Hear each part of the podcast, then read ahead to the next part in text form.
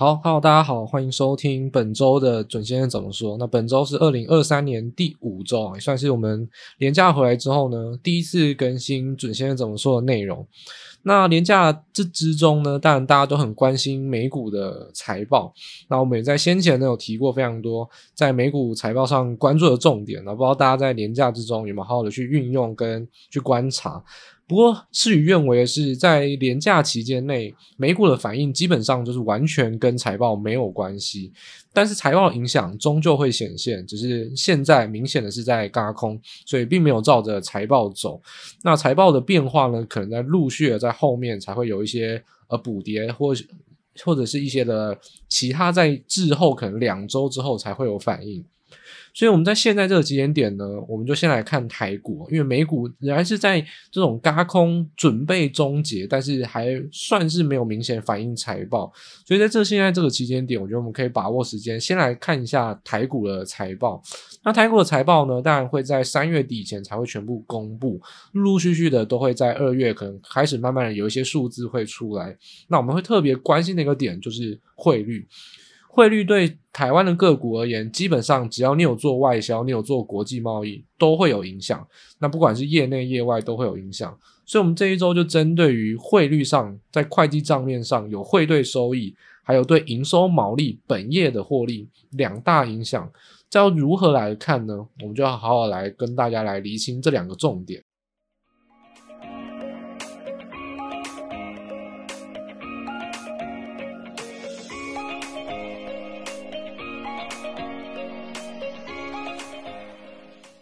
好，第一个，我们把这两个事情分开来看。那我们首先从会计的账账务账目上来看的话，汇兑收益当然它是属于业外。如果如果你去看损益表的话，所谓的业外损失啊，基本上台股在二零二二年你看到的业外损失，绝大多数的公司都是被汇兑，就是外汇的汇兑损益给左右，因为平常可能会有一些呃投资的，例如说他投资厂房啊，然后呢把它出清掉，像之前可成卖厂房，当然都会有瞬间有一笔非常大的业外获利，但是绝大多数的公司当然不会做这样子的操作，所以平常你看到多数的个股，可能九成五以上啊，它的业外获利都来自于外汇的一个汇兑的收益或损失，那就一正跟一负。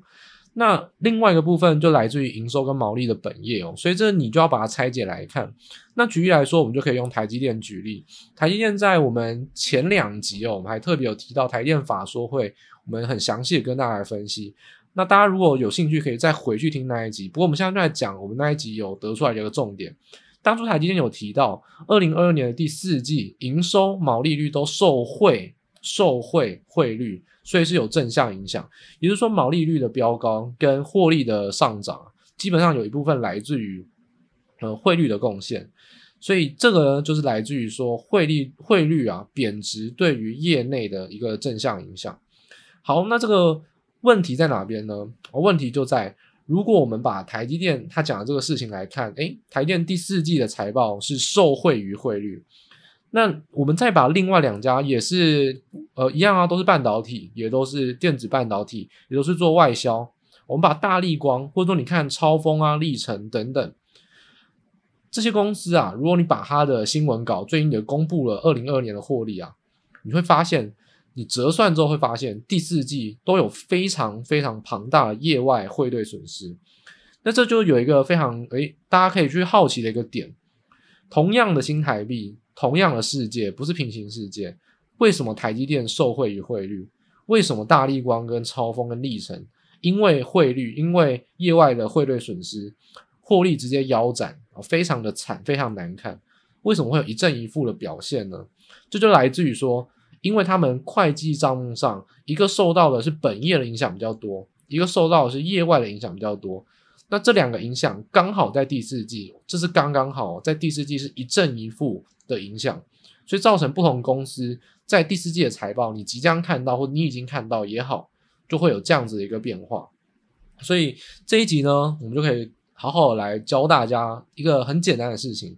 就是这两个会计的账目跟汇率到底要怎么样进行估算。因为财报没有公布出来以前，你已经知道汇率，你也可以进行估算。那这不是很完美的事情吗？大家不都在那边猜财报吗？财报当然不是用猜的，是用算的，是用估算的。因为已经发生的事情就不需要再去猜或是预测，基本上就是估算。所以这一集呢，我们来教大家怎么来算这个东西。那当然，呃，下面会提到的，不管是新台币的汇率或台积电的一些数据等等，那大家都一样，可以直接到我们下方资讯栏的官网连接啊。那文章之中都会有比较详细的图表跟文字，你就会更方便的去做一个阅听或阅读。那首先第一个，我们就先来谈业内的一个获利影响。业内的获利影响呢，我们可以先看台积电，就以台积电举例来说好了。呃，其实不管是台积电，或者说你，甚至你可以把它提到是任何做外销制造，不用做半导体也好，它做很低端的制造，简单来说，例如像说做 LED，其实它还是一样会有一样的现象哦。因为为什么呢？其实以国际贸易外销来说，大家可以很直观的想到一件非常合理的事情：你跟国外的厂商啊，通常会比较多，因为台湾的内需市场比较小，我们都是靠赚外销嘛。那基本上你既然是国际贸易，原则上合约上的定价都会来自于美元定价，那当然你的营收就会收美元。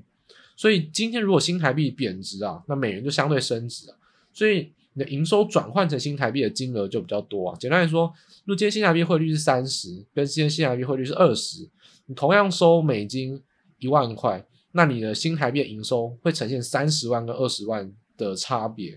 所以其实，呃，台币的贬值就是我们本国货币的贬值，当然是对于业内营收上面会有莫大的帮助。而且通常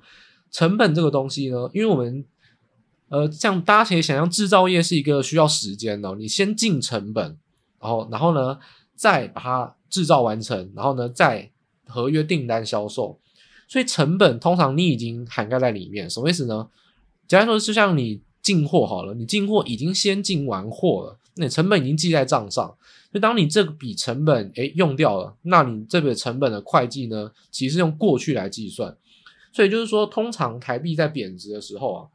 营收会受到汇率立即的变动影响，但是成本不会，因为成本已经先买了，你已经先买了，所以通常成本啊不会，就相对于汇率的波动来说，其实是很稳定的。也就是说，通常啊营收会比成本更容易受到汇率的影响，所以就造成了，如果新台币贬值，那你的业内的获利就会增加，因为你的营收增加以外，你的成本变动幅度不大。当然，你的毛利率就增加了，所以这就是为什么常有人会提到说汇率对营收或对对毛利贬值的影响。那大家就可以再回过头到，如果以台积电举例，台电为什么会讲说 Q 四它的毛利率是 favor，就是受到汇率的正向影响？这一点呢，就是发生在业内，也就是我们刚才阐述这个现象。诶，这是一个很普遍，你适用于所有做外销制造的个股。那接下来我们就来算哦，到底要怎么算？一样，我们还是要回归到本质哦。你会计在记账的时候，营收是逐逐项的认列。当交易发生，那你就要记一个会计的分录，就去记嘛。所以汇率的作用就已经发生了。只要在你的交易一认列的当下，汇率就产生。所以简单来说，详细的讲，每一笔营收逐笔都要做汇率的估算。当然，你听到这边，你就会觉得，那到底要怎么算？我们怎么知道台积电有发生多少笔营收？它可能在一季之内发生了好几万笔营收。所以，当然，我们用估算的角度来讲，我们就要来去简略、简简化一些事情。通常，多半的公司短期之内的营收其实都还算平均。也就是说，你想象台积电，它的产能每天都在诶制造晶圆，诶就是可能一个月五万片、六万片一个厂都是持续的去制造。那营收的认列通常也相对稳定。呃，一下这个有拉货，一下这个有拉货。但一个大公司而言，那通常啊，就不会像是你家，呃，像会像你家巷口小吃摊，而今天我营业额是两万，明天呢，呃，假日比较好，三万，不会。基本上，呃，台积电的营收或者说这种多数上市贵公司的营收都是稳定的，所以我们就可以简化成，我们把营收啊，每个月都有公布月营收嘛，我们就用月来去做估计，那就是算是比较粗浅。但如果我们再想象一件事情啊，我们就把每一天的营收假设都当成是平均的，那基本上，如果你实际去想，你实际上一个外销制造厂而言，这样子的假设会不会有大碍？其实基本上还好，因为就算你六日真的出货少，那你一到五比较多，但是你一个礼拜都是有七个叫呃七天，都有五个平日，两个假日，所以整体估算下来，你就不用再管这么细节的事情，我们就做一个简单的估算。也就是说，通常我们在计算业内受到汇率的影响，我们就直接给每一天的权重相等。那这个加权的计算啊，就很简单，就是平均汇率。如果你计算这一季要受到汇率的业内影响，那你的汇率就直接把这一季的每一个交易日全部加起来，再全部除以交易日的天数，然后算出一个简单平均数。基本上八九不离十，就会是一个估算。大家如果可以再回去听更久之前我估台积电的汇率，实际上估出来误差不到百分之一，原则上就是这样子估。所以你说这个方法很简单，但是估的准不准？其实八九不离十，你不需要估到太准确。其实基本上你只要知道方向是贬或是升，小贬小升，大贬大升，这就足够。所以你把这个事情啊，你就套回去，你去看新台币对呃美元对新台币的汇率。然后这就有趣的地方啊，Q 三跟 Q 四啊，你就把七到九月的每一个交易日平均起来，哦，十月呃十、十一、十二月三个交三个月的每个交易日平均算出来，平均的汇率到底四跟三，第四季、第三季谁贬值谁升值？第四季其实还是相对贬值。我们就用台积电算出来的数据来说，台积电第四季的平均汇率是三十一点三九，那第呃，第三季啊，平均汇率是三十点三二，所以三十点三二上上扬到三十一点三九，这是新台币贬值，所以公司当然就会说毛利率是受惠于汇率，是 favor，是单季毛利跟获利都还有包含营收都提升，所以这件事情呢，就是用算的可以算得出来。所以还记得我们在上一次台电法说会那节 podcast，我们有说当初啊，我在听那个电话法说会。呃，在我记得那诶，当天应该是有九家机构发问，当天第九家我就不再提他名字哦。就那时候他提了一个很愚蠢的问题，就是直接讲很愚蠢啊。还记得我们当时候有说他问什么问题吗？他当时就说：“诶，二二 Q 四的汇率，你们这样应该是一个负向影响，所以呢，你们应该是来自于业内的呃，可能说产品涨价什么的，真的很多，对吧？对你个头！”基本上，台电就在一开始就已经讲说，我们这一季的毛利率上扬，绝不绝大部分来自于汇率的影响，就已经告诉你是 favor，你还要问这种愚蠢的问题。那听完到这边的大家，如果你能把刚才这个平均汇率的概念搞懂，基本上不要怀疑，你已经比那个不是投行啊，某一个研外商的研究机构的发问的人还要强了，因为那个人就是没有搞懂平均汇率，才问出这么愚蠢的问题。简单来说就是这样子哦，所以当时候你去听啊，你你可能会觉得说啊，我嘲笑这个人，但是你也不知道到底好笑在哪。如果今天你把这一集的平均汇率听懂，你就知道那个人他犯的错误是多么简单，也多么愚蠢。为什么投行法人听到那个问题都会傻眼？因为九个人可以发问，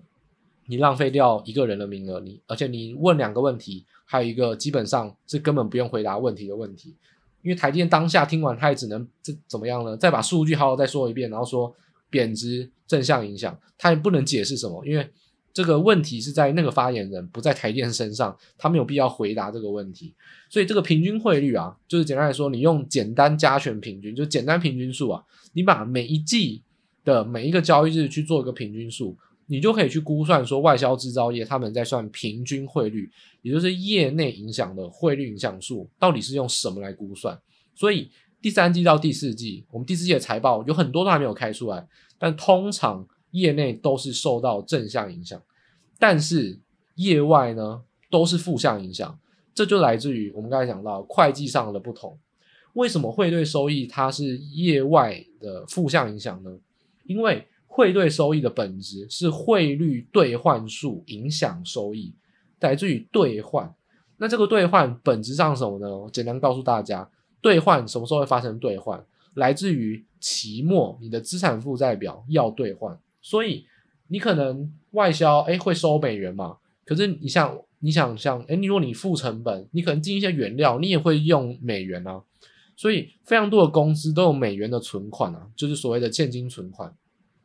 那现金存款就拿来周转跟交易，但是他一定不可能说啊，我期末我把美金全部汇成台币，不会有公司做这么傻的事情。一定美金它一定永远都会有一个一定的一个存量啊，是放在美金的账户，然后让它去做就是周转去做交易。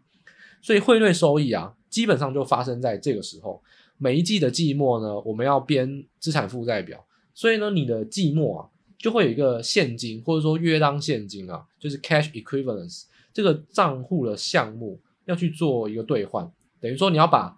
假设啊，我是呃呃呃 A B C 公司，我的现金账户美元现金账户是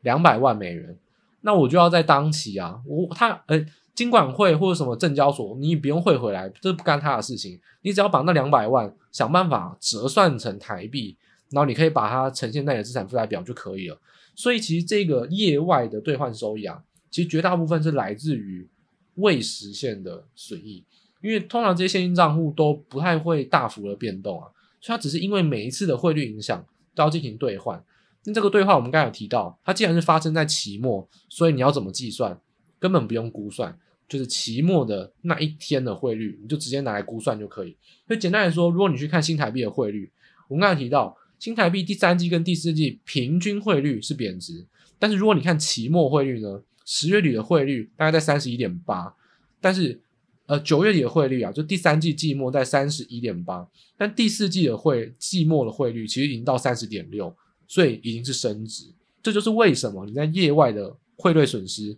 会发生在台股身上，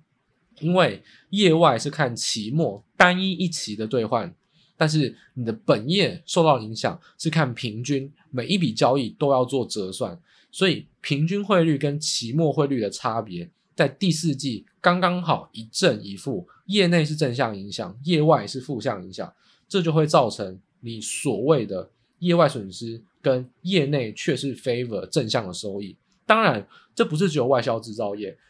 汇损这件事情，金融业也会发生。所以基本上第四季你一定会听到非常多的金融业会有汇损这件事情，而且是非常大额的汇损。所以这个情况啊，大家可以去联想到一件事情，我们帮大家做一个总结分类：业内的影响发生在外销制造业，那贬值是受惠；那业外的影响根本跟你是不是外销制造业都无关了。只要你有美元的账户，只要你常常在做美金的资产或是美金的现金储备，都有影响。所以金融业买了一堆债券，要不要换成台币？当然要。他的手上债券好几百亿、好几千亿，每一季的季末都要折算成台币的等值份额。那每一次的折算就会有汇兑的损失或收益，所以期末的汇率就会造成业外的影响。那我就直接预告了。金融业第四季的汇损会非常严重，那所有外销制造业也一样。所以我们在之前有提到过，第二、第三季啊，很多汇兑收益的个股会是题材。反过来，第四季的季报公布或者说年报公布，第四季的汇兑收益会非常非常的惨，也就是通常都是损失。所以汇兑收益原本可能会炒作的个股都要小心，如果它还没有跌回它的该有的位置，会有可能在财报公布之后会有一些利空的影响。那这就来自于说，很多的中小型股，基本上啊，它的 EPS 可能六成或是超过八成，都来自于业外业外的汇兑损益，甚至我可以直接点名啊，现在很红的矽智财的公司，什么 M 三一啊、力旺啊、金星科这些公司的第二季、第三季的损益啊，你仔细去看，九成都是汇兑损益。那你来看看它第四季，现在股价炒得非常非常高。来看看它营收就算增加，你看它 EPS 会增加多少？这就来自于说，本来汇率就是波动，先贬后升，先升后贬都好，汇率自始至终就是一个短期啊，或者一期以内的一个影响。所以说，在这种汇兑收益上面，我们通常都是讲短线题材，把握题材机会。你知道事实是这不重要，但是市场上的人会把它当做题材。那你可以先做准备，做一个短线上的操作，但是它不会影响到趋势，因为台电永远都有好几千亿的现金账户，美元现金账户，它不会随便汇回来。那纵使它会每一次的兑换有些损失，那都好。那又或者说，举可能你说像 AM 的汽车零组件之前在炒汇兑收益非常凶，它的现金账户诶第三季、第四季赚了非常多钱，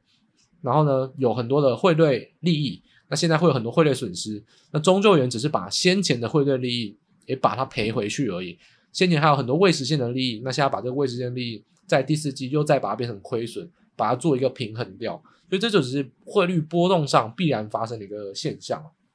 所以大家以后呢，其实在看待汇率上面呢，都要小心。基本上汇率其实都是一季，或者说你就把它当做一个是短中期的影响。只要这家公司不会活不下去，它是永续存在，至少可以活超过一两年，那汇率都会是一个短线上的影响。短线上的影响，那你就用短线上的操作，或是用这种题材面啊去做一个看待，就会是比较适合的。所以说，总结而言呢，我们就帮大家总结第四季的季报呢。虽然台股来说呢，还不会这么快公布啊，因为多数的公司都会是等到三月中啊或三月底。那我这边帮大家整理一下最新的法规。呃，这个最新的法规来看，台湾的法规通常是规定三月三十一号以前公布年报嘛。不过呢，我们有越来越想要去提早的动作，所以今年的法规是资本额大于一百亿的公司，那我记得没有记错，我有一百一十多家，那他要提早到三月十六号，要提早半个月哦，所以他要提早公布年报。那事实上，这个年报啊，其实很多获利的数字都会先公布出来，就像台积电，它在一月上旬就已经开法说会，就公布全年获利。虽然年报公布不公布，其实影响都不大，因为重点是获利跟毛利啊这些数字，所以其实陆续来看。国际型的大公司，但为了要接轨国际、接轨美股，都会在二月上旬以前就会公布。包含我们录影的当下是联发科公布法说会刚公布完，当然这个获利啊，以整年来说是增加，但第四季基本上少了非常多。所以其实这样子的一个财报的效应啊，会慢慢慢的去显现。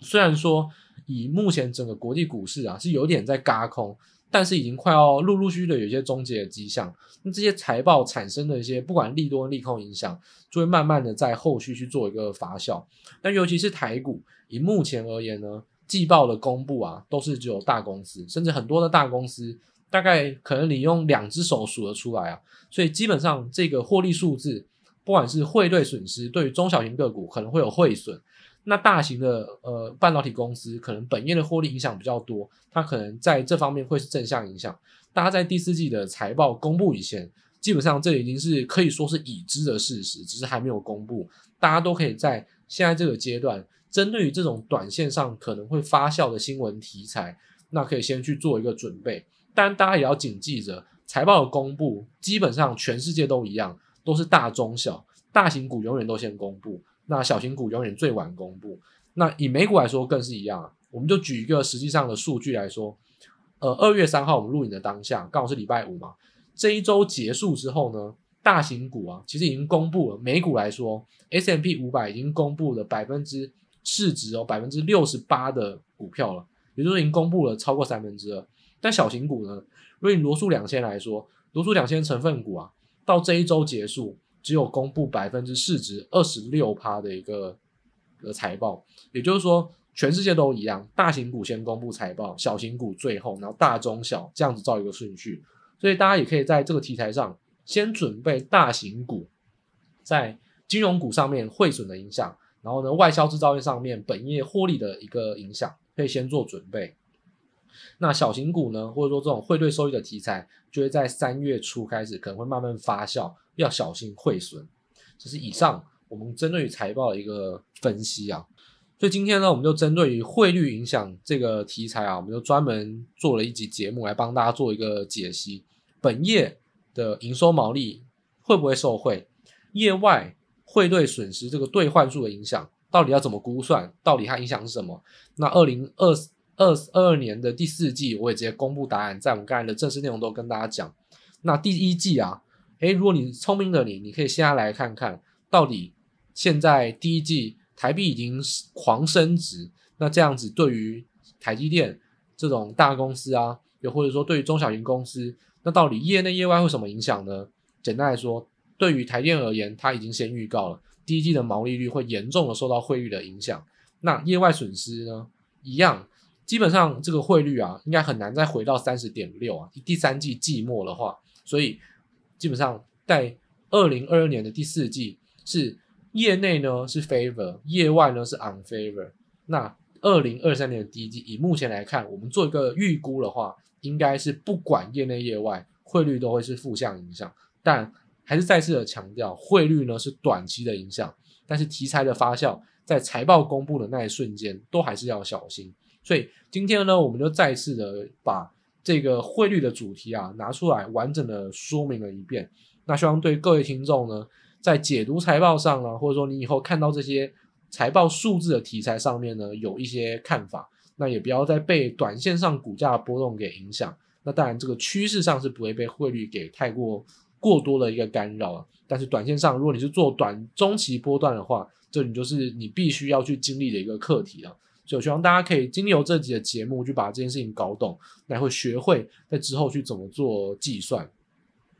那以上呢，就是本集的准先生怎么说。那今天的内容呢，就到这边正式结束。那也祝大家在下周呢，投资都能操作顺利，然后事事顺心。我们一样在下周六呢，各大 Podcast 平台会跟大家再做见面。大家拜拜。